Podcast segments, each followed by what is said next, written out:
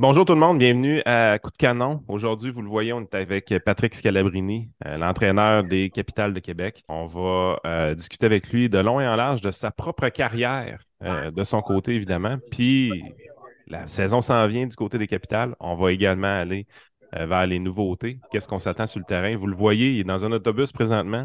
Il sort carrément d'Ottawa. Il, il, se dirige tranquillement vers les douanes américaines pour se diriger du côté de Cleveland. On va commencer le show à l'instant. JP, je te donne l'honneur d'y aller avec la, première question à ton bon ami Patrick Scalabrini. Alors, salut Pat, merci d'accepter notre invitation. Évidemment, les trous ne euh, sont pas toujours évidents à trouver un, moment pour se parler. Fait que c'est en direct d'autobus, mais moi, je trouve que c'est très concept. J'aime bien ça. Fait que merci euh, d'avoir accepté notre invitation. Merci à vous, c'est gentil d'avoir pensé à moi. Puis j'ai quand même beaucoup de temps. Là. Je pense qu'on est on embarque sur une heure quelques d'autobus. Donc, euh, on n'est pas pressé. Non, c'est pas vrai. C'est pas vrai. Mais bref, euh, Patrick, euh, le menu qu'on veut offrir à nos fans, c'est de parler un petit peu de toi. Comme euh, Yann disait, un peu ton parcours. Tu viens de l'Estrie, puis ton parcours de, joueur, d'entraîneur, comment ça a passé de joueur et entraîneur. Puis on finira par les capitales, un peu à quoi s'attendre, les nouveaux joueurs, ton moustachu qui fait des grands chelems et tout ça. fait qu'on va, on va parler de ça en, temps et lieu. Parfait, c'est un bon plan. OK, donc Patrick, tu es un gars originaire de l'Estrie. Euh, répète-moi ton nom de ta ville dont tu en es très fier, Pat. Moi, je viens de la, ville cosmopolite de Waterville. Waterville, dans le coin de, l'Estrie, dans le coin de Sherbrooke. Donc, euh, là, toi, je pense, Pat, tu as fait ton baseball mineur là, mais sans être un joueur dominant, encore une fois, je pense que un peu plus tard, tu as commencé à être un, meilleur joueur. Hein? Ben, moi, c'est un parcours euh, assez unique. J'ai j'ai joué depuis que je suis tout petit. Moi, c'est ma mère qui jouait au softball dans une ligue avec quelques-unes de ses sœurs et tout ça. Donc, je me rappelle d'avoir euh, d'aller voir jouer ma mère euh, au softball au petit parc du coin. Mon père n'était pas un joueur de baseball, pas du tout. Donc, euh, évidemment, très, très jeune. Bon, j'ai un frère Danny qui, est deux ans plus vieux que moi. On, on jouait à tous les jours depuis que j'étais tout petit. Là. On, on jouait sur le côté de la maison, on se lançait des bines, on finissait pendant des heures de temps, on finissait, ça finissait toujours en bataille, mais ça, ça, ça change de caractère. Donc, euh, ça pour dire que j'ai joué dans mon village euh, très, très jeune. J'étais, j'étais euh, découvert des habiletés assez évidentes à ce moment-là. Donc, c'est ça. Alors, j'ai le village, j'ai dès, euh, je pense, à 7 ans, je commençais déjà à jouer. Nous, c'était dans la petite ligue qu'on évoluait. Donc, euh, euh, notre puissante équipe de Waterville a, fermé les livres assez rapidement. Donc, à, 8-9 ans, je me suis dirigé à, à Lennoxville, à Sherbrooke. J'ai fait ma, ma, petite ligue là-bas. Je n'ai pas joué au baseball mineur, j'ai joué dans la petite ligue jusqu'à 15 ans. Euh, c'est pas toujours le, meilleur joueur de mon équipe à ce moment-là, sachant pas où, euh, qu'est-ce qu'il y avait d'autre à l'extérieur. Je fais quelques championnats canadiens dans la petite ligue et tout ça. Et puis, euh, rendu à, à 15-16 ans, quelqu'un m'a parlé du midget 3, je savais pas trop ce que c'était ça. Euh, je me suis pas rendu là pour différentes raisons. Je même pas allé au, je suis même pas allé au camp parce que c'est question d'argent et tout ça. C'était à Drummondville, c'était super loin pour moi dans ce temps-là. Et puis, euh, rouler ma bosse, j'ai joué dans le, dans le, dans le midget 2A. Et puis, euh, l'année 17 ans, mon frère avait, avait ouvert un petit peu les portes du junior. Il était à ce moment-là. Il était à 18-19 ans. Puis il était un des, très bons joueurs de l'équipe. Donc, je suis arrivé à 17 ans dans le junior. Et puis, euh, je me suis découvert, on m'a découvert. J'étais déjà une très, très bonne saison. C'est là que le tout a commencé un petit peu avec le, le, select dans le temps, qui était un peu comme euh, qui est devenu des ailes, qui était plein de patentes, évidemment. Euh, puis tranquillement pas vite euh, l'ABC et tout ça. Et puis euh, à partir de ce moment-là, ça s'est transformé en parcours un peu plus typique de, de, de bons québécois. Quand tu parles de la petite ligue, tu parles probablement de la, corporation qui est les World Series euh, des petites ligues ou euh, qui est à part de Baseball Québec, autrement dit? Oui. Exactement. En Estrie, dans le temps, c'était le, c'était le Sherland. Euh, donc, à 12 ans, on s'est rendu aux, provinciaux. On a gagné les provinciaux. J'étais allé au, championnat canadien en Alberta quand j'avais 12 ans. J'étais comme, le, comme, comme tout le monde, le meilleur arrêt court lanceur, quatrième frappeur et tout ça. Fait que, je me rappelle encore de ces, ces moments-là, là, au monticule, de savoir que si, si on fait chercher les derniers retraits, je vais embarquer dans un gros avion pour la première fois de ma vie, me, me diriger tout seul euh, en, en, Alberta euh, à 12 ans. Fait que c'est des petits moments comme ça qui, qui ont, qui ont un peu débuter cette, cette, passion-là, puis ces rêves, là, tranquillement, pas vite. Donc là, Pat, à l'époque, le junior élite, maintenant, est à l'équipe de l'Estrie à Granby. À l'époque, c'était à Sherbrooke, les puissants bombardiers de Sherbrooke, mais je pense qu'il y a eu des, quelques noms qui ont changé, mais c'était les bombardiers, hein, Pat, à l'époque, c'est ça? Oui, exactement. C'était les, bombardiers. Quelqu'un a eu la magnifique idée de, de nous donner des couleurs sarcelles. On était très, on était magnifique. C'était beau à voir. Donc, euh, à ce moment-là, Sherbrooke, honnêtement, était un peu sans dire une puissance, c'était très, très réputé. On avait des, très bonnes équipes de baseball. Il y avait eu des athlétiques de Sherbrooke quelques années avant moi où il y avait toujours des gros, des gros frappeurs. Il y avait beaucoup de, gars très respectés. C'est des, des Lachance à Vincent Gay, au Saint-Pierre et tout ça. Donc, euh, c'était très, très, très bien vu. Euh, même les années, on a, été, on très bons. On a battu des records euh, de, de production offensive. Euh, et puis par la suite, quand je suis quitté, je sais, qu'il y a eu un gros, gros creux de vague en Estrie, malheureusement. L'équipe a, a, déménagé et tout ça. Euh, heureusement, je pense qu'ils sont en train de, de, regagner leur lettre de noblesse avec le sport études qui était installé depuis quelques années. On voit qu'il y des erreurs et tout ça. C'est rassurant. Moi, je suis content. Je suis un gars de la place. Je veux que le baseball à l'échelle provinciale continue à grandir, à s'améliorer, mais aussi évidemment en Estrie, parce que je suis originaire de là. Euh, donc, euh, Patrick, euh, tu nous as parlé beaucoup de ton passage dans le baseball mineur maintenant, du côté du junior élite. Comme on disait, c'était les bombardiers, l'esprit, l'estrie. Il y a peut-être une petite coupeuse, vous allez voir. Il veut, pas. C'est quand même assez compliqué de faire un voyage d'autobus avec les capitales. Il y a des douanes à passer éventuellement. Puis c'est pas tous des joueurs canadiens. Fait que veut, pas, on pose un petit peu plus de questions, j'ai l'impression. C'est quelque chose que tu fais souvent avec l'équipe depuis très longtemps, justement, de votre côté. Comment ça se passe, ces, ces, affaires-là avec les douanes euh, à chaque fois? Ça va presque toujours très, très bien. on a des fois des petites surprises, comme là, on a euh, deux euh, dont leur permis d'entrer aux États-Unis aux États-Unis était plus ou moins valide. Donc, ça va être retravaillé, mais ça a laissé passer quand même. au fil des ans, on a une belle réputation, on n'a jamais fait de niaiserie. Là, fait que, on a la chance d'avoir une belle relation qui nous laisse euh, traverser les lignes fréquemment sans problème. Fait que, ça va bien. Là, ils ont sorti le, chien, a senti nos bagages, a fait le tour d'autobus deux fois. Toujours une petite inquiétude que quelqu'un a quelque chose de plus ou moins légal. Ça a très bien été. Voici euh, aux États-Unis officiellement vers euh, l'Ohio. Yes, sir. Yes, parce que le premier match, on reviendra des capitales, mais le premier match officiel des capitales se joue demain. Euh, Pat euh, contre Lac hein, c'est bien ça? Exactement. Contre Lac Erie, c'est à Cleveland, en fait. Let's go. Let's go. Est-ce que des fois tu niaises, Pat, euh, certains nouveaux joueurs recrues quand tu passes aux douanes, parce qu'il y, a un paquet d'histoires avec euh, Michel et toi sur biaiser des joueurs recrues aux douanes. Hein? C'est sûr que Michel est, toujours le, maître dans, ça. Mais non, je suis plutôt tranquille. On, fait des petites craintes, euh, des, petites peurs aux joueurs. Il y en a des, candidats solides en ce moment ici. Mais euh, plutôt stiff, moi, m'assurer qu'il n'y a pas trop de niaiseries qui se font, ce qu'ils se disent aux douanes pour pas que ça soit compliqué, justement. Parce que, écoute, Yann, une petite histoire rapide, parce qu'on ne finira plus, là, mais Michel a déjà fait venir un joueur recru ou peu importe, un joueur quelques, quelques minutes avant les douanes pour dire là, on va te laisser un petit peu euh, avant les douanes. Là, on va te donner un du linge, tu vas couper dans le bois. Puis là, il disait des niaiseries, là. 125 pieds, coupe à gauche, rentre à droite.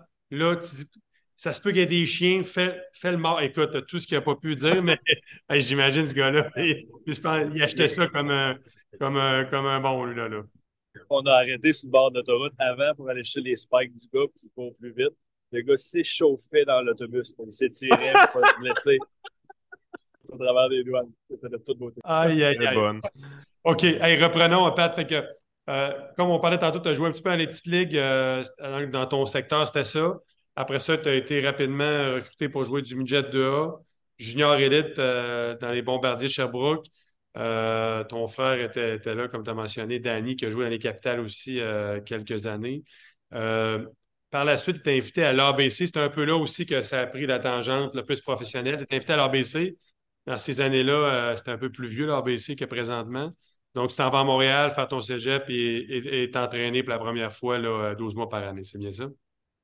Exactement. pour, pour moi, j'ai encore une fois, j'avais cette innocence-là de ne pas savoir c'était quoi le, chemin euh, pour se rendre, pour, euh, gravir les échelons. J'ai toujours eu une, grande facilité envers le baseball, ça a très bien été. Je ne me suis jamais trop posé de questions, j'ai jamais joué une de trop, je savais même pas que ça existait, c'était pas un problème. Euh, j'ai eu l'opportunité. Quand j'étais arrivé junior, ça a été très, très bien aussi. Donc, arrivé dans, dans, à l'ABC, tout ce que ça amène par la suite, des, des, collègues, des gars avec les équipes du Québec ont commencé à aller dans les collèges. Puis c'est ça, je me rappelle, moi, c'était après les, j'ai participé aux Jeux du Canada en, 97. Puis ça avait très, très bien été pour moi. Puis, euh, tout de suite après, j'ai eu euh, ma première offre officielle pour aller à, à, Séminole, en Oklahoma, comme plusieurs autres Québécois. Donc, euh, ma première offre pour les Jeux collégiales, sur laquelle j'ai sauté, bien évidemment. En fait, j'avais amorcé l'université à Sherbrooke à ce moment-là. J'avais fait une semaine d'université. J'ai eu une offre très tardive euh, pour, partir à l'instant. je me rappelle avec mon, mon anglais euh, euh, approximatif, le, coach de Redneck d'Oklahoma qui m'appelle et qui me demande, parle un peu de tout ça. Je me rappelle juste de lui avoir demandé, OK, vous êtes un full scholarship parce que je n'aurais pas pu me payer d'y aller par mois il dit oui, pas de problème. Donc là, je demande aussi when, uh, when do I go? Tu sais. Donc là, il me dit uh, well, you're, you're going yesterday. You mean you mean tomorrow? Oh, no, yesterday. As in right right now. Donc là, j'ai compris, j'étais tout content. Oklahoma, super. Je ferme ça. Je m'en vais pas. Mon père, il avait 100 ans que c'est en 97. Mon père, il avait un, un grand Atlas, là, papier, tu sais, euh, on fait de la route, on va voir dans l'Atlas, c'est où l'Oklahoma, aucune idée, tu sais, je me rappelle, je le suivais sur la map, plus que ça descendait vers le sud, plus j'étais content, tu sais, fait que, ma célébration tout seul comme un chien parce que j'étais tout seul chez moi. Mais euh, ça, ça, a été le début d'un rêve parce que ça faisait quelques années que je commençais à croire, euh, étant donné que ça allait bien un peu partout. Est-ce que tu crois, Pat, aux professionnels à ce moment-là où là, c'était encore trop trop tôt, c'était juste la portion collège américain, c'était déjà un gros, gros setup pour toi? Euh, honnêtement, j'ai jamais pensé comme ça. moi, je voyais pas les ligues majeures, je voyais pas rien. Je tripais sur le baseball. Oui, j'écoutais les expos à la radio. le baseball était, était dans ma vie, était ma vie. Mais j'étais trop euh, innocent dans le bon sens, je pense, pour, voir, voir qu'est-ce qui était possible, qu'est-ce qui ne l'était pas. Euh, donc, lorsque j'ai eu cette opportunité-là, c'était juste depuis quelques années, je voulais juste pouvoir me, comparer. Je je, je, les Américains. Si j'ai une vraie saison, on faisait un, un tournoi, une sortie quelconque avec l'ABC, par exemple, tu sais, ça peut arriver, mais en même temps, rien arrive vraiment parce que c'était vu deux, trois jours. C'était juste là, pour vrai, je vais avoir 56 matchs pour montrer ce que je peux faire statistiquement parlant, me comparant des joueurs qui, eux, on, rêve à rendre au niveau professionnel. Donc, si je suis bon, ben, ça va être quoi la prochaine étape? Ça a toujours été ça. J'ai jamais regardé en haut, jamais pensé, rêvé à ça. Dans, mon village, j'imagine que ça se passait pas comme ça, puis on regardait pas, on, on, pouvait pas tant rêver aux ligues majeures, ces choses-là, parce que personne ne fait. Quand tu arrives euh, collégial, Pat, de ton côté, euh, tu parles plus ou moins anglais, tu n'as pas fait de préparation de prep school ou de choses comme ça. Tu arrives là direct à l'université. Tu étudies en quoi, juste pour le fun? Ben, je à l'Université de Sherbrooke, je venais d'entrer en, en, éducation physique. Ceci dit, c'est huit, huit pas en arrière au niveau scolaire. Quand tu vas dans un junior college en Oklahoma, euh, j'ai eu des eu des A parce que je savais écrire mon nom dès la première session, donc j'étais assez fier de moi à ce niveau-là.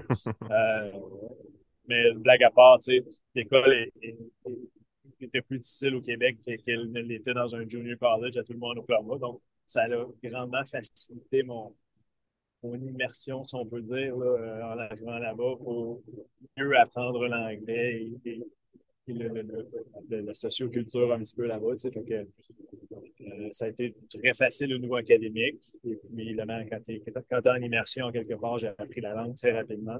Et puis, euh, par la suite, ça, a été acquis.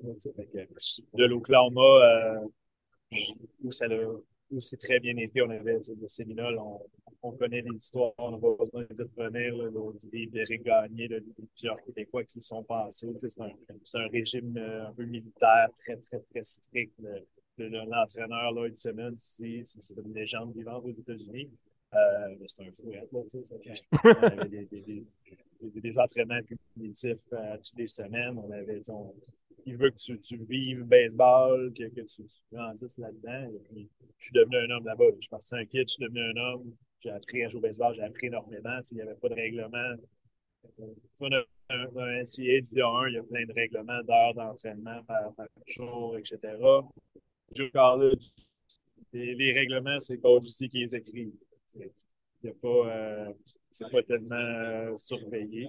Donc, on s'est entraîné des heures et des heures on avait l'entraînement le matin primitif, on allait, on retournait l'après-midi faire soit de la muscu, soit d'autres choses. Après ça, on s'entraînait en baseball, on jouait. S'il n'était pas content, on venait après manger un autre entraînement. Ça n'arrêtait pas. Mais en même temps, moi, j'allais là pour ça. Il n'y avait pas de questionnement là. J'ai tellement appris, j'ai grossi, j'ai grandi parce que tu t'entends, tu manges, tu pratiques, tu recommences. J'ai grandement apprécié l'expérience. Il y a beaucoup de gens qui, qui, ont, qui ont détesté y aller. Ceci dit, on était top, top 3 aux États-Unis, on, est allé en série mondiale, j'y ai joué là-bas. J'étais évidemment ouvert plusieurs portes par la suite, ce qui m'a permis d'aller euh, à mon prochain prochaine étape qui était universitaire, disons. C'était des questions avant, de oui, parler de un peu. Oui, c'est ça. changement-là. Attends un petit peu, effectivement, c'est intéressant le parcours euh, dans l'université. Euh, Junior College. Juste pour dire à ceux qui nous écoutent, Pat est figé, fait que ça donne bien. Le timing est bon, Yann. pour ceux qui. Euh, l'université aux États-Unis, c'est quatre ans. Euh, tu as des parcours plus réguliers qui sont euh, pas vrais. C'est après 50-50. On va encore parler d'Edouard Gien, mais Edouard Gien, lui, est allé à l'université Auburn direct, puis il aurait fait ses quatre ans à l'université. Évidemment, il a été, il été repêché professionnel, donc il n'a pas fini ses quatre ans, mais, mais la majorité des Québécois canadiens font les junior college, qui équivaut pour les deux premières années de quatre ans. Donc, oui, c'est plus facile au niveau scolaire.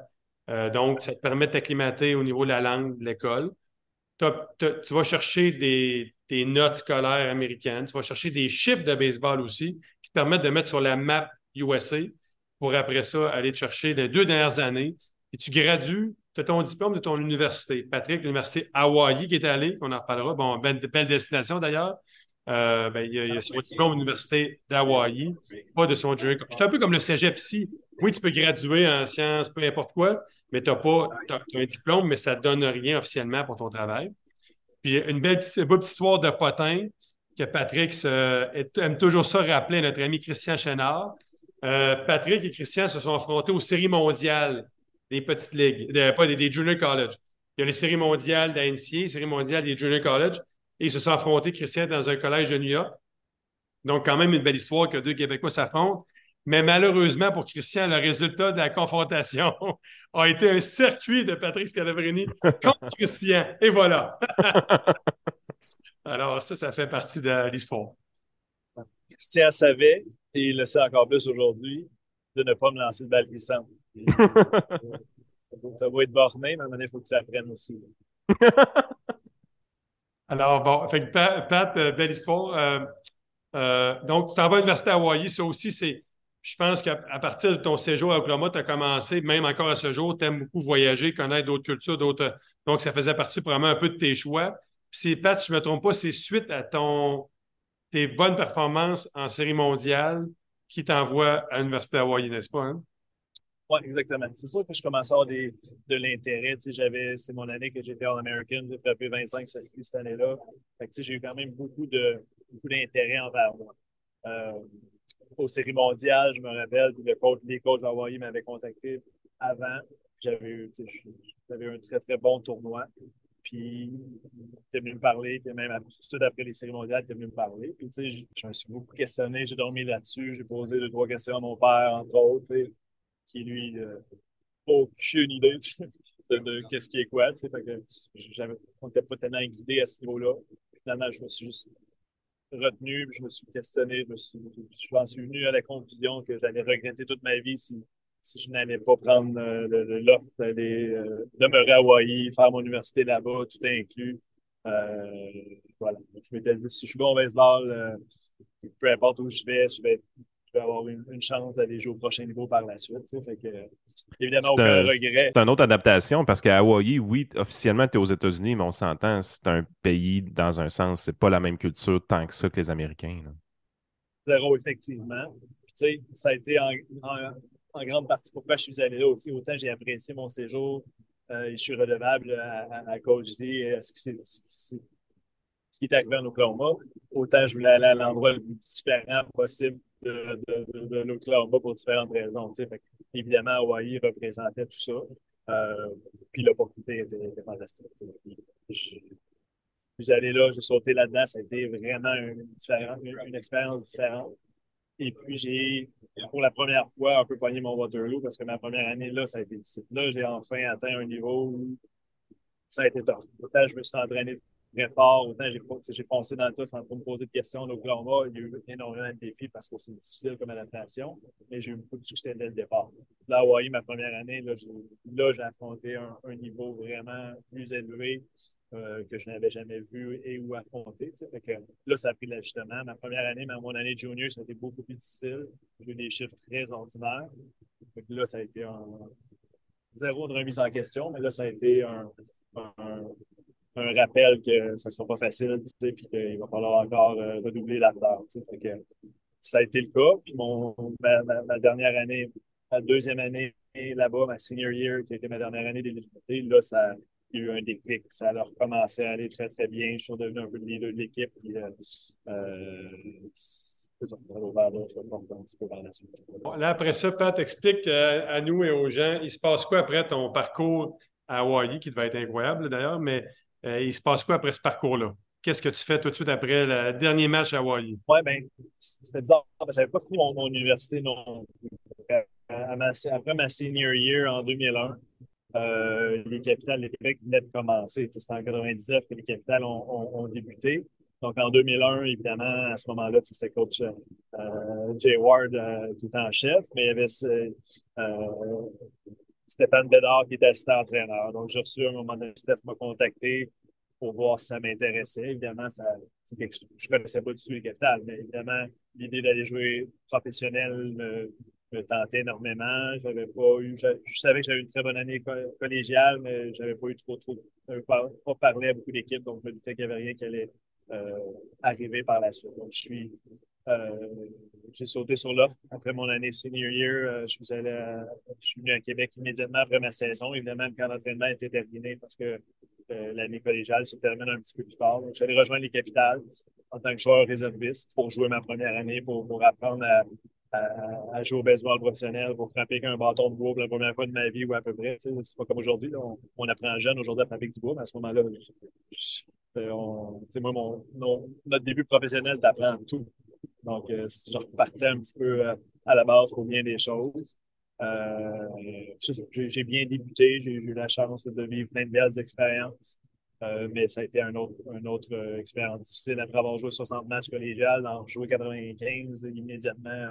Je me rappelle que mon corps et, et le mental avaient cassé à un moment donné parce que j'étais complètement brûlé. Puis une année en décevante, j'ai quand même mérité un poste, j'ai pu me, mériter d'y retourner l'année d'après, mais c'était en, de, en dessous de mes attentes, évidemment.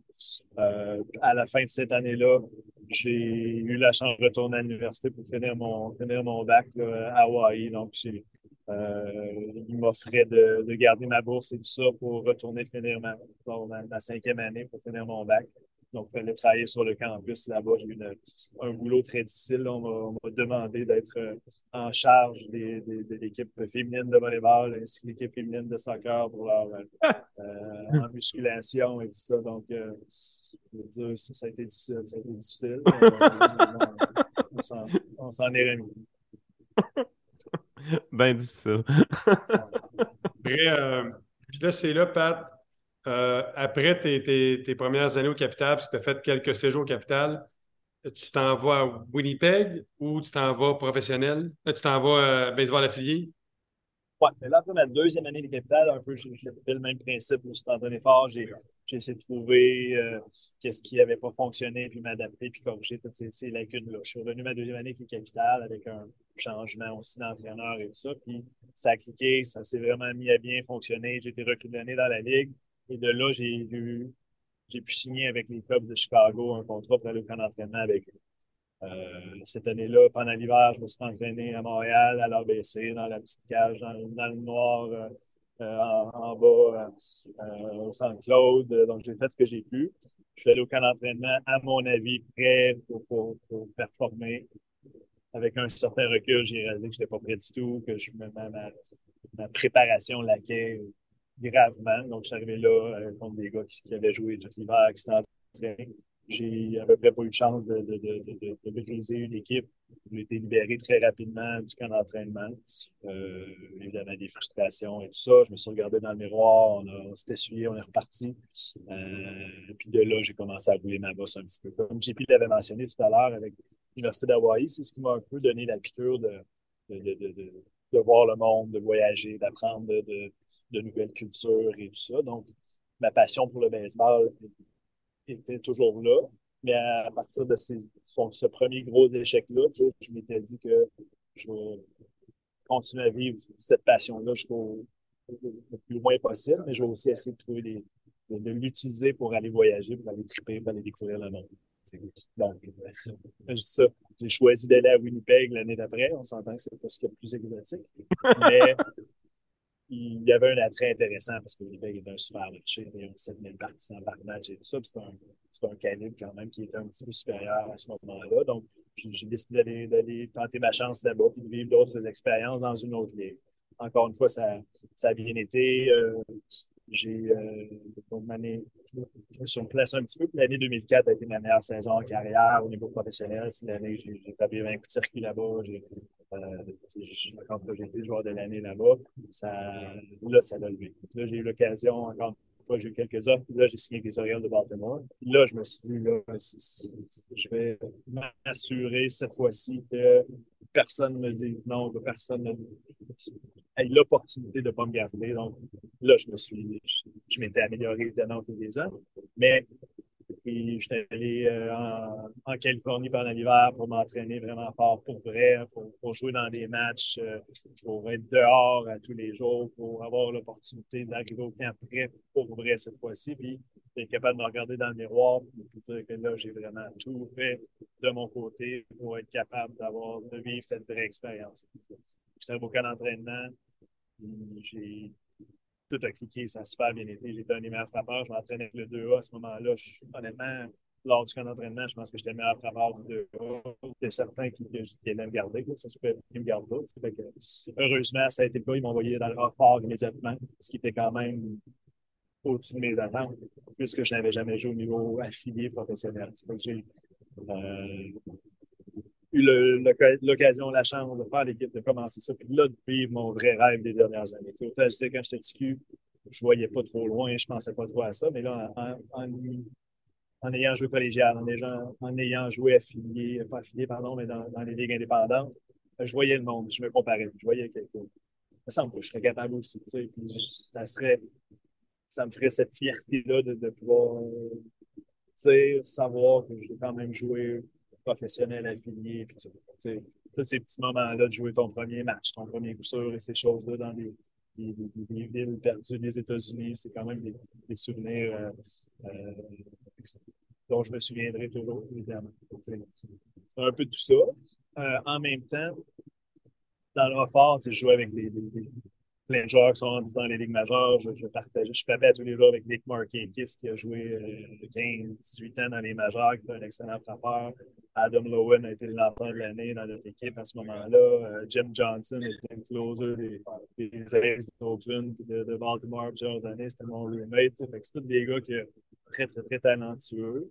Et en frappant tous les jours avec Nick Markakis, puis un autre qui, qui, est moins connu. Moi aussi, en, en, en, voyant que ça allait moins bien que je pensais, ça allait correct, des, des, des chiffres honnêtes. Mais c'est là que j'ai un peu compris aussi que c'était peut-être le, le, plus haut niveau que je pouvais, auquel je pouvais accéder, où, mon talent m'a amené, mon, mon travail m'a amené.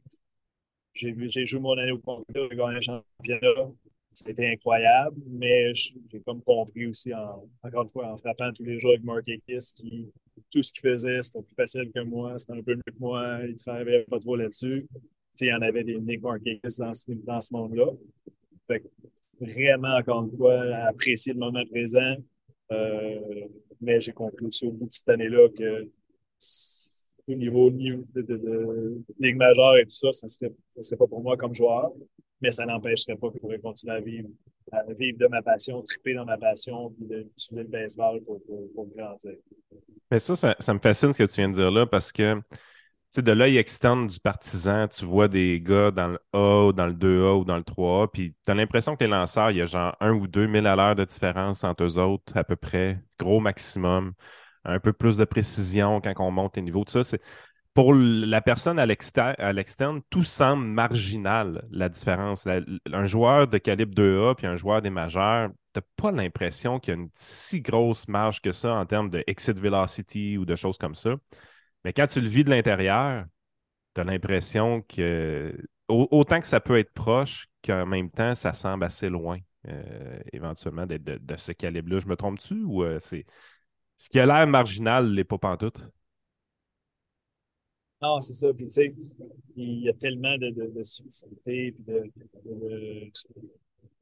de, choses à considérer. Tu sais, mettons, parlons de frappeur à ce niveau-là, on est tous capables de, de, frapper des balles en dehors d'un stade. On est tous capables de, faire un jeu incroyable, de lancer fort, un but, tout ça. On est, tous là.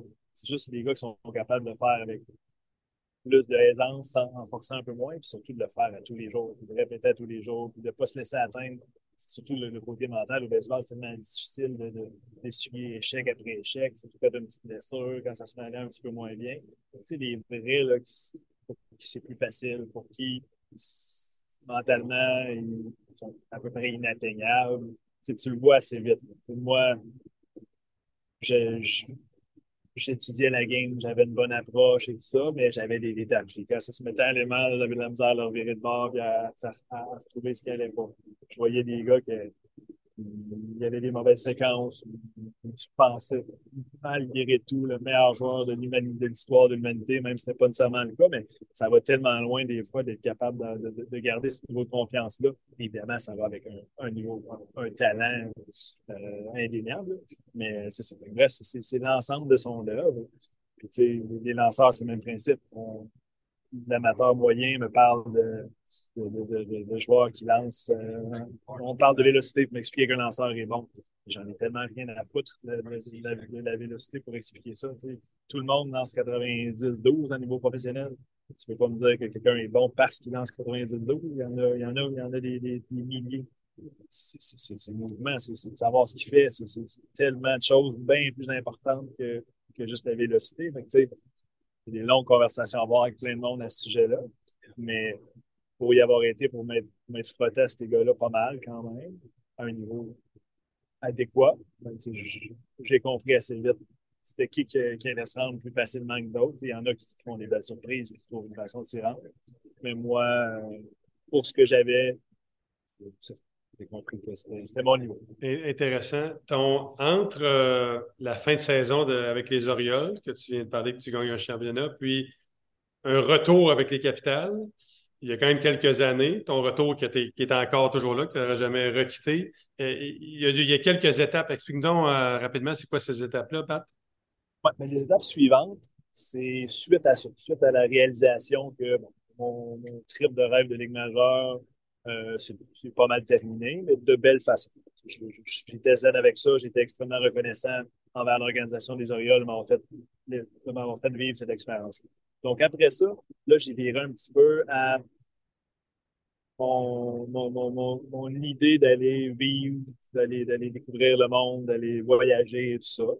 Euh, donc, évidemment, avec mes saisons indépendantes, ma saison de 20 circuits euh, à Winnipeg, pouvais choisir où j'allais jouer dans l'indépendant.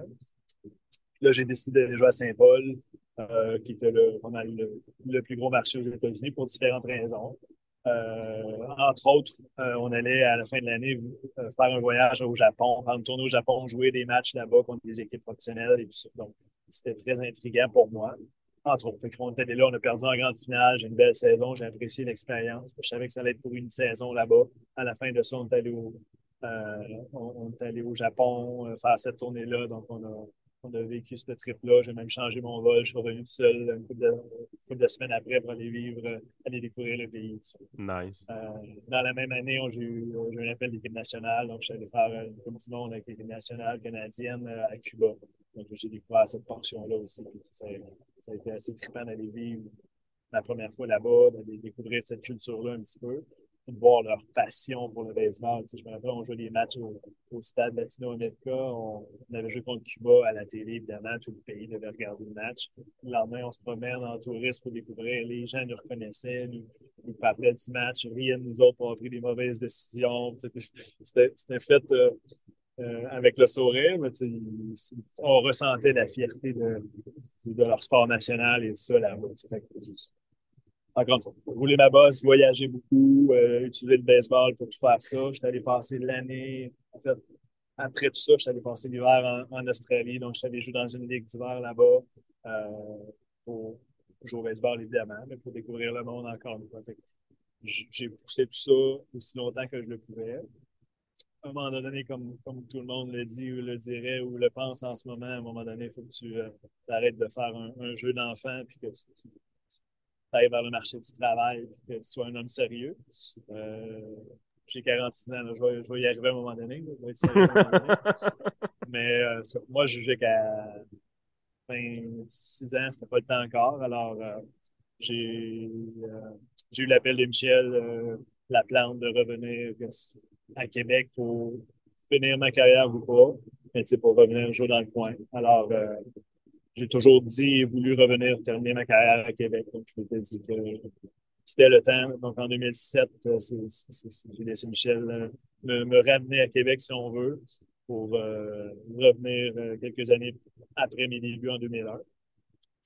Et puis, euh, quelques années comme ça, euh, je ne m'attendrai pas à ça, mais rapidement, Michel m'a offert le poste d'entraîneur des frappeurs avec lui parce qu'ils sont un certain leadership de ma part dans, dans, la chambre et tout ça. Euh, donc voilà, je suis devenu son, assistant entraîneur pour une Patrick, excuse Poppy, aussi Pat, c'est une manière, tu le fais encore présentement, on le voit avec KJ White, c'est une manière aussi de garder tes, tes vétérans euh, plus heureux, mieux rémunéré, tu as un salaire de coach, un salaire de joueur aussi. à ce moment-là, tu étais, effectivement rendu là. Oui, exactement. Euh, je pense qu'on faisait une belle équipe aussi. Euh, Michel voulait me garder dans l'entourage. Un paquet, de, un paquet de, choses comme ça. Puis, je pense que ça a bien été. On a eu des belles saisons. L'année 2009, je faisais les deux. En fait, j'allais faire les deux rôles. Finalement, je me suis retiré comme, comme joueur au début de la saison lorsque Pierre-Luc Laforêt pas démontré de l'intérêt à venir avec nous. Mais j'étais quand même entraîneur des frappeurs à ce moment-là. Et puis, vers la fin de l'année, j'ai, j'ai remis mes crampons pour finir l'année, les 12 derniers matchs ainsi que les séries éliminatoires. Donc, euh, ça a été des, beaux moments parce que ça s'est avéré la fin de ma carrière de joueur. Je ne savais pas à ce moment-là.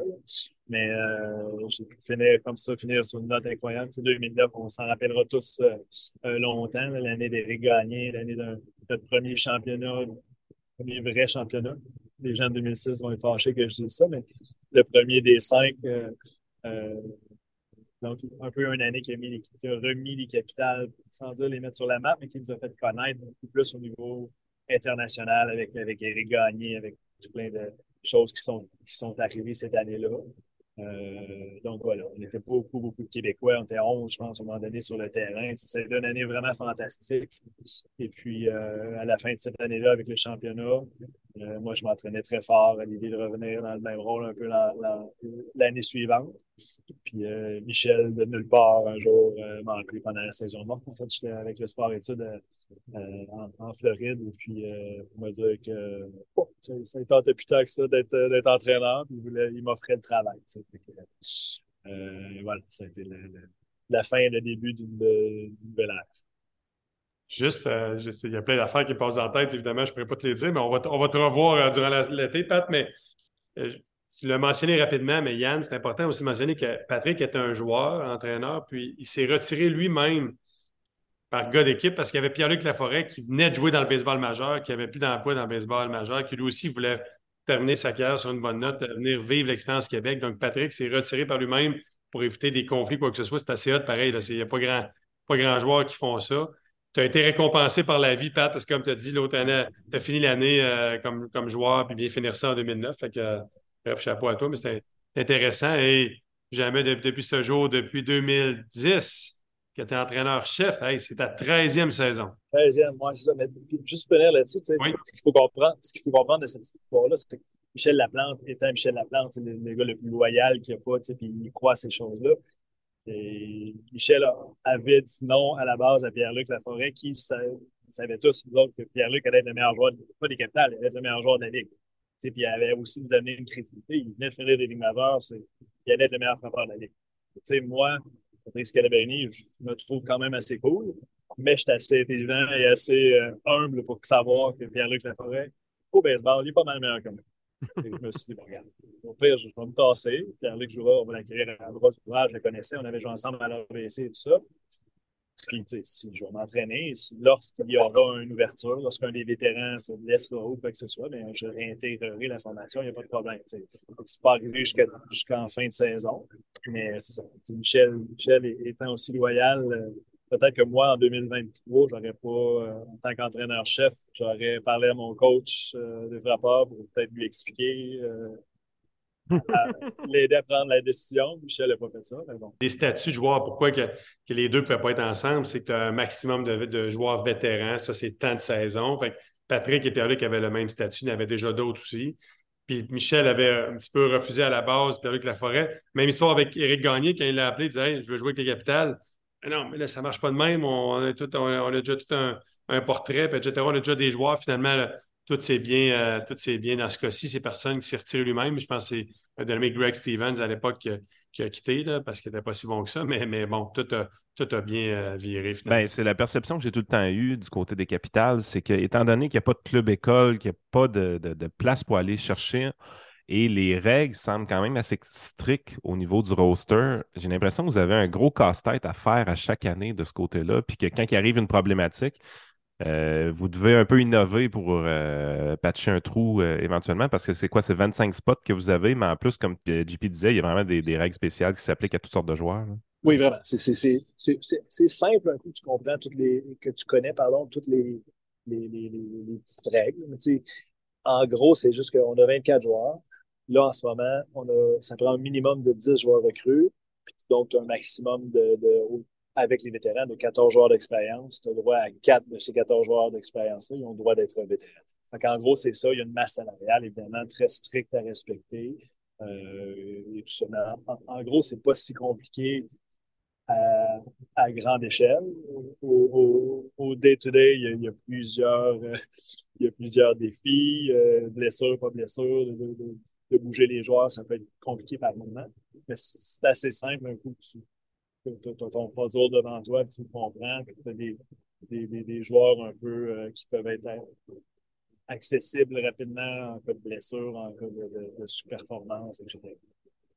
Est-ce que, je, est-ce que je me trompe, Pat? Ma, question, c'est, c'est quoi la plus grosse adaptation que tu as à faire ta première première année entraîneur-chef? Est-ce que, je vais te laisser répondre, mais est-ce que je me trompe que ça peut-être été une petite affaire moins pire pour deux raisons? Tu avais déjà la graine d'entraîneur en toi, je me rappelle, moi, en 2007, je coachais avec, avec Michel, puis j'avais été impressionné. Évidemment, là, maintenant, c'est plus ça, c'est plus technologique, mais Pat, il avait son petit cahier, prenait des notes sur chaque lanceur, quel compte, etc. Maintenant, c'est les ordinateurs, puis c'est des, ces cinq gars qui font ça pour les équipes pro, mais tu avais déjà cette graine-là en toi. Et si je ne me trompe pas aussi, ce club-là était très fort. Ça avait commencé, je pense, une série de victoires de, je sais pas, fait toute la espèce de transition, c'est quand même bien fait. C'est-tu deux bonnes euh, raisons? Vraiment, je pense que oui. Euh, ce qui a facilité ça, c'est effectivement le fait que on venait, on venait de jouer ensemble, on venait de, gagner un championnat ensemble. J'ai le, le, faire la comparaison à la guerre ensemble, c'est loin de ça. Là. Mais tu sais, on venait de, de traverser des, des, épreuves, des moments tough, des moments incroyables, des moments magique tout le monde ensemble. Puis j'étais un des leaders pareil de cette équipe-là à ce moment-là. Je pense que j'ai acquis un, certain respect de la part de mes pères à ce moment-là. Donc, de, passer l'année suivante puis de tomber en chef, techniquement de tomber dans le, boss de certains d'entre eux, ça aurait pu être problématique. Et on avait tellement un, noyau euh, fantastique de gars incroyables qui me respectaient énormément pour avoir été un de leurs pères, puis toujours respecté mes, mes coéquipiers, évidemment. Donc, je pense que le, le respect de, de, de, mes joueurs était vraiment là. Puis ils m'ont supporté dès le départ, ils m'ont aidé avec mes forces et mes faiblesses, évidemment. J'avais plein de faiblesses, bien, pour être bien honnête. Là. Michel Laplante, c'est pas, pas un grand travail d'offrir ce job-là. J'avais jamais coaché une game.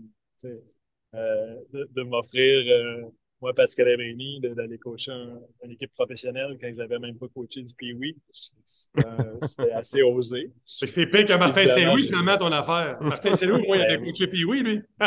exact. Vraiment, vraiment. tu sais, tu me demandais les défis, là, il y en a eu plusieurs. Honnêtement, ça faisait une dizaine d'années que je jouais, que, que j'évoluais au niveau professionnel. je voyais, puis effectivement, j'étais un étudiant de la game. Je me suis rendu au niveau où je me suis rendu oui, par mon, mon talent, mais vraiment par le travail, puis par mon approche, puis euh, comment j'étudiais un peu tous les lanceurs, j'étudiais comment m'adapter. Tu sais. Ma force a été tout le temps de m'améliorer d'année en année par mon adaptation, par, un peu euh, par réflexion. Puis, tu sais, je pense que d'avoir autant étudié, réfléchi la game, ça m'a permis de me rendre là un petit peu, puis de m'adapter plus facilement.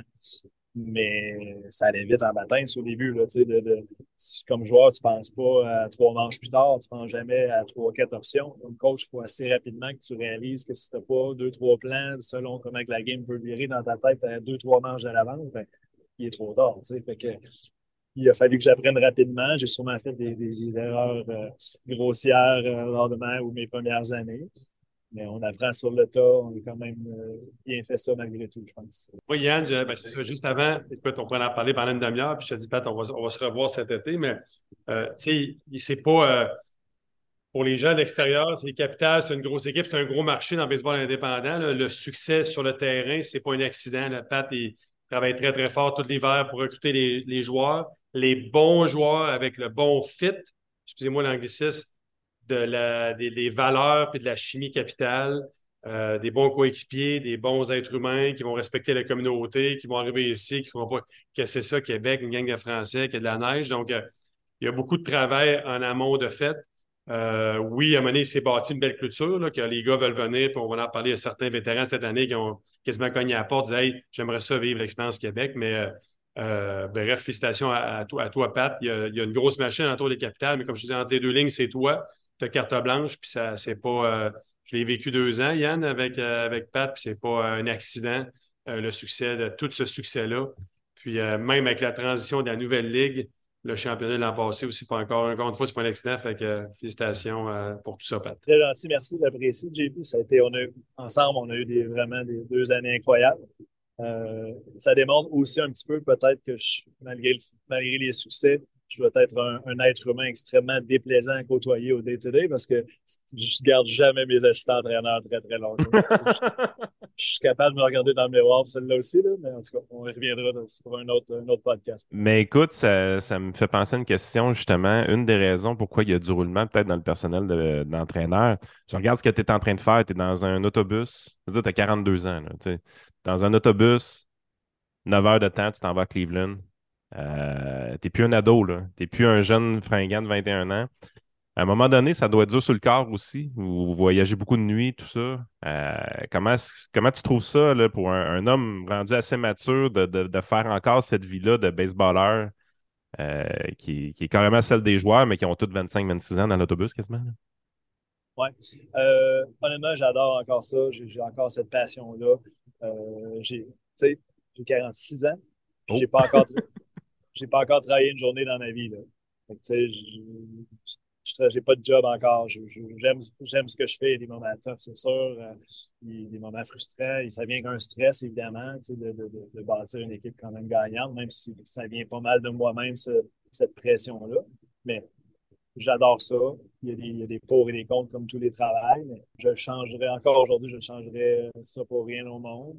Euh, je t'avouerai cependant qu'en fin de carrière de joueur, je commençais à la trouver top. là, les retours et les matchs en venant d'un voyage la nuit, ça commençait à être plus top de me lever, là, de, de, repartir la machine, de me craquer autant mentalement que physiquement. J'étais prêt à rejouer dans ma tête, c'était pas une question de ne pas jouer les années suivantes. Mais l'année que j'ai arrêté de jouer, là, mon, corps commençait à arrêter d'avoir mal 24 heures sur 24 pour des, euh, certains endroits. Fait que là, j'ai comme compris que maintenant, ça fait du bien peut-être de, se donner un break, peut-être que j'étais rendu là. Et là, comme coach, oui, il y a des bouts de oui, tout ça. J'adore, j'adore l'overall, j'adore le, le, 365 jours de travail que ça amène, de, réflexion, de tout ça. Fait que, euh, encore le jour où je, j'aurais l'impression que c'est un travail. Euh, peut-être je me questionnerai. Je pense que ça veut dire, ça veut juste dire que, la passion y est et que j'adore ce que je fais. Parce que tu dois continuer à voyager aussi pendant la saison morte, parce que tu, euh, tu nous arrives cette année avec un joueur comme Tago, par exemple. Euh, comment, ça, comment tu fais pour aller chercher un gars comme ça? Euh, c'est pas juste un coup de téléphone, probablement. Ça doit être un peu plus complexe que ça. C'est beaucoup plus complexe que ça, évidemment. C'est un petit peu du cas par cas, évidemment, chaque joueur. Mais prenons, le cas de Tago, qui est un choix de première ronde. C'est un gars qui, qui était au Big League Cap l'an passé. Ça existe, ça, arrive pas au, au Capital dans la Ligue Frontier, un gars qui était au Big League Camp un an, qui se retrouve dans, dans la Frontier l'année d'après, Northman. Donc, euh, c'est un gars par contact, il a joué avec Para, il a joué avec Carson, des gars qui ont, qui ont été ici. Ils leur ont tous dit à quel point ils ont apprécié leur expérience à Québec. Donc, ça a allumé une, une, flamme en lui d'avoir le goût de vivre cette expérience-là. Par la suite, c'est le premier contact, deuxième contact, commence la négociation. Euh, évidemment, ce gars-là a des offres grandement supérieur à ce que je peux lui offrir dans d'autres ligues au Mexique et ces choses-là. Mais tu sais, ça m'intéresse. C'est pas une question d'argent, mais tu sais, qu'est-ce qu'on peut faire, etc. euh, il me disait oui, mais sans, sans trop jamais s'avancer. À un moment donné, on était proche. J'ai euh, j'allais faire un voyage en Arizona où il demeure pour différentes raisons lors de la World Classic pour aller voir Edouard Julien frapper des bombes, pour aller euh, voir le soleil, parce que je crois, on m'expliquait que ça existait encore, même si je croyais plus après quelques mois d'hiver. C'est un paquet de choses. Puis entre autres, d'aller rencontrer Pete Tago, l'amener souper, d'aller prendre quelques bières avec lui pour, le présenter, pour lui démontrer le, le, sérieux du processus et tout ça. Et puis, euh, on a, beaucoup jasé, pris quelques, quelques limonades euh, comme JP les aime. Et puis, euh, finalement, était capable d'avoir son, son, son saut d'approbation. Et puis, on l'a ici. Euh, en tout cas, c'est une belle histoire, effectivement. Mais c'est c'est les, contacts à travers les années. Fait Para et Carson sont venus à cause de d'autres, puis les autres sont venus, fait que c'est une belle roue. Puis ça veut dire que tu peux pas mentir, tu peux pas. tu sais, quand on, est déçu de voir des bons joueurs partir pour le baseball affilié, euh, puis toi, c'est sûr qu'intérieurement, tu es déçu, mais tu toujours, ça va être payant, les gars, parce qu'il y en a un autre qui va arriver à cause que lui a signé. Puis donc, il y a un beau roulement. Depuis quelques années que les capitales, il y a toujours un roulement de joueurs, mais il y a un bon roulement de joueurs vedettes un peu à cause de ça. Donc, euh, intéressant. Tu parlais de Tago. Écoute, parle-nous un peu de, à quelques minutes, un peu la, nouvelle équipe euh, de cette année. Évidemment, il y a quand même plusieurs départs suite au championnat. C'est une ligue aussi de roulement. Il y a des règlements, Yann, aussi. il y a beaucoup, tu obligé d'avoir beaucoup plus de recrues dans la Ligue Frontier que dans la Ligue Canam comme à l'époque. Donc, euh, ça reste un peu plus complexe à gérer. Donc, euh, quand même euh, content de ton, équipe suite à une victoire de 19-2 hier dans un match hors concours contre Ottawa. Oui, je suis très content. C'est sûr que il y, a, beaucoup de points d'interrogation. Comme tu l'as mentionné, nos gros, gros joueurs clés ont quitté pour, pour de, tous des très bonnes nouvelles il y a un, gros roulement cette année. Chaque année, oui, ça change beaucoup, mais cette année particulièrement, l'équipe aura un, visage différent. Comme, comme DG, comme entraîneur-chef, ça vient qu'une angoisse de, de, bon, qu'est-ce que ça va avoir de l'air? Ça a l'air beau sur papier, on travaille fort tout l'hiver pour essayer de rebâtir ça, mais tout plein de nouveaux gars. Est-ce que ce gars-là sur papier qui est bon, est-ce qu'il cache une petite blessure ou il est dans sa tête et tout ça? Donc, il y a tout le temps ce, ce doute-là. On a eu un bon camp d'entraînement, pas parfait, donc ça l'a quand même exposé quelques, quelques points d'interrogation encore aujourd'hui qui m'inquiètent, mais ça a aussi démontré des super de belles surprises positives. J'étais au camp en me disant qu'il me manquait une coupe de frappeurs pour être pas pire. Finalement, on a deux, trois méchantes belles. Oui, c'est juste du camp d'entraînement, mais des super de belles révélations qui, à mon avis, peuvent fonctionner parce que par expérience, je crois assez à leur swing, je crois assez à, leur approche et tout ça pour euh, qu'ils soient capables d'être des joueurs d'impact, d'impact relatif avec nous. Euh, Ryan Rowell, c'est une super histoire. Je ne sais pas, il n'a pas joué un match professionnel encore, il ne peut pas s'emporter. Ryan Rowell, il arrive dans une équipe euh, itinérante. J'ai ramassé techniquement au, au, euh, au, camp invitation de la Ligue. C'est un gros bonhomme, on l'appelle Ogie Oglethorpe avec sa grosse tête à fauve. Ah, il y a mais, euh, hein, Ryan Rowell avec sa grosse tête à fauve, il a en six matchs à notre camp d'entraînement, c'est tapé quatre grands chelems. Ah, attends un peu, là. T'en as frappé combien dans ta vie des grands chelems, toi-même? Dans ma carrière professionnelle, j'ai un grand chelem en dix ans, de, de matchs professionnels, 100 games par année, mettons, j'en ai un. Puis j'étais un frappeur de puissance. Ryan Rowell, en six matchs, pré-saison, a quatre grands chelems. Je me le vire dans ma tête d'un bord comme de l'autre, puis je ne le comprends pas encore. un joueur invité, en tout cas, capoté. C'est vraiment une belle histoire. Puis je pense qu'il vient combler peut-être une blessure que tu as ou quelqu'un qui est euh, en début, d'année, en tout cas, pour l'instant. Ouais, c'est ben, en fait, il y a un gars qui, qui venait, puis qui était partant pour moi, puis la dernière minute, il a décidé de pas venir. Euh, puis il y avait un autre qui comme vraiment super performant un petit peu. Tu sais, la, porte s'est ouverte à la dernière minute. C'est le cas classique. Je lui ai dit, tu n'as à peu près pas de chance de faire l'équipe, à moins que tu voles vraiment le travail de quelqu'un, chose qu'il a évidemment fait. Euh, mais tu sais, encore pas, c'est une belle histoire parce qu'on vient de faire le, le, tour, les gars qui étaient sur la, la bubble, là, ils étaient euh, borderline de faire l'équipe, mais tu sais, je les rencontre. Je leur donne l'amour, je les, je les rends nerveux un peu en, pour leur annoncer qu'ils le font ou pas l'équipe. Tu sais, lui, euh, c'est le fan de ces deux ans qui, qui, qui, qui grind, qui, qui travaille fort, qui essaie de, de, de s'ouvrir une porte, de, de trouver quelqu'un qui lui donne cette opportunité-là. C'est le meilleur frappeur des, des Black Sox depuis quelques années, qui cette équipe itinérante-là mais c'est un peu un frappeur désigné. C'est un peu comme euh, Lucas Calabrini. Mais ça pour dire qu'il ne joue pas de position. c'est dur, c'est plus difficile de trouver du travail. Mais il arrive ici puis il, a, traîné un peu l'équipe sur ses épaules lors de ces matchs-là. Il a évidemment mérité d'aller frapper euh, assez souvent tôt dans la saison pour démontrer ce qu'il peut faire lorsque ça commencera pour lui. Euh, parce que c'est intéressant. Belle anecdote avec Lucas Calabrini. Lucas Calabrini étant le fils de Pat, l'excellent novice. Euh, ça fait que cette année, c'est intéressant. Écoute, je commence en parler de cette année, évidemment. Je dois commencer par les Québécois. Évidemment, en plus de toi, Pat, le coach, on a le retour de David Laude. Euh, euh, voyons, j'ai oublié son prénom. Lacroix, Jonathan, j'allais dire Jean-François, ça c'est un autre coach, j'en ai vous années. Ça. Jonathan et Marc-Antoine Lebreu. Ça, je trouve ça quand même intéressant d'avoir une bonne base, des gars qui jouent à tous les jours. Le Breu va être le champ droite, la croix champ centre. La croix champ centre, effectivement. Puis Glaude, il va bouger, mais il commence au deuxième but, effectivement. On a aussi le Sherbrooke, Landon, son père et Sherbrooke. Ils ont déménagé plus tard, mais il parle, il parle français sans accent aussi. Ça, d'ailleurs, euh, Yann, tu sais que je me dis toujours qu'il ne faut pas parler d'Edouard Julien à chaque podcast, mais là, une autre belle histoire. il a joué, lui, dans l'organisation des Twins avec Edouard. Euh, puis effectivement, quand j'étais avec euh, à New York là, pour les premiers matchs d'Edouard avec euh, le père d'Edouard, justement, le père de Leach a appelé Rémi. Pat, je n'ai peut-être jamais parlé, mais pour savoir un petit peu comment ça se passait. Puis, donc, ça a l'air beau, mais c'est quoi? Puis, comment sont les coachs? Et qui ici? Puis, évidemment, Rémi ne connaît pas tous les capitales, mais quand même donné des, belles références. Bref, je pense qu'on a le même agent aussi, l'agent de, de Leach et d'Edouard. Donc, bref, belle Belle, je l'ai vu lancer l'autre fois quelques manches quand même bien fait, euh, fait euh, Leach. Oui, mais c'est un choix de deuxième ronde. C'est un gros bonhomme, il sait ce qu'il fait. Les attentes sont élevées. Euh, encore une fois, c'est dur de juger d'un camp d'entraînement. Il, il, a bien fait ça. On verra quand ça commencera pour vrai. Le troisième départ dimanche ici à la. Il a été beaucoup blessé, hein, je pense, depuis quelques années. Lui. C'est ça. Donc, j'avais retrouvé sa, sa vélocité de, dans 96-17 quand il a été repêché. il n'est plus ça mais il faut trouver un juste milieu. Si j'ai à te faire guesser combien de victoires cette année en saison pour les capitales, tu as une équipe qui t'amènerait vers combien, à ton avis? c'est une question un petit peu difficile, euh, d'autant plus que j'ai pas le but. les autres équipes.